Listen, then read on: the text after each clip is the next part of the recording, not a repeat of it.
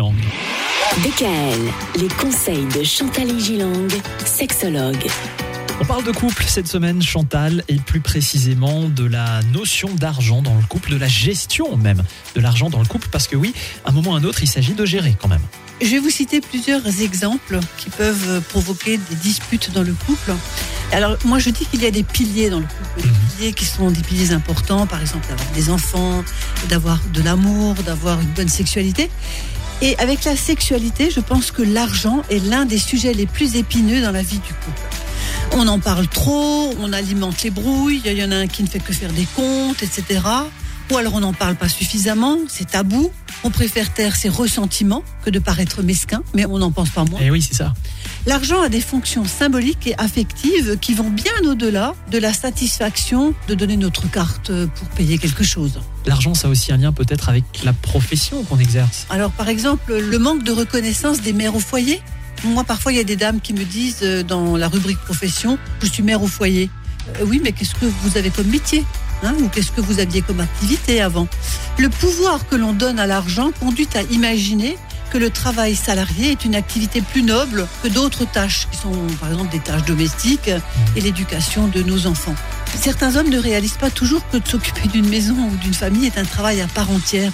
Et pour eux, euh, il peut être normal euh, de le voir comme ça parce qu'ils Ouais. ont vu ça dans leur propre couple parental ou, ou grand parental. Bon, il arrive parfois aussi que la femme ramène plus d'argent à la maison que l'homme. Parce qu'elle a un plus grand salaire, Oui. hein, parce qu'elle a d'autres euh, fonctions.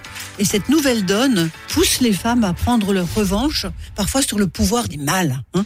Le risque est grand pour l'homme de prendre à ce moment-là la place d'un enfant ou d'un objet, et il peut se sentir inférieur. Dans nos cultures, c'est un peu plus compliqué pour un homme, contrairement à des cultures euh, qui sont plus des pays du Nord, d'élever un enfant.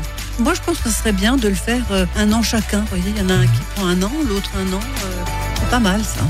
Et puis il y a une période aussi qui peut arriver, hein. parfois, c'est les périodes où on ne travaille pas, les périodes de chômage. On met le couple à rude épreuve, euh, l'inactivité.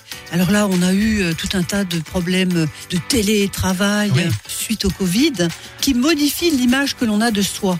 Le chômeur se replie sur lui-même, il, vit une blessure narcissique, on n'a pas besoin de lui ou d'elle dans la société. Il se désintéresse, euh, il est humilié, frustré, et surtout si l'argent servait avant à, à masquer parfois une mésentente euh, fondamentale. Vous parliez tout à l'heure des couples parentaux ou grands-parentaux.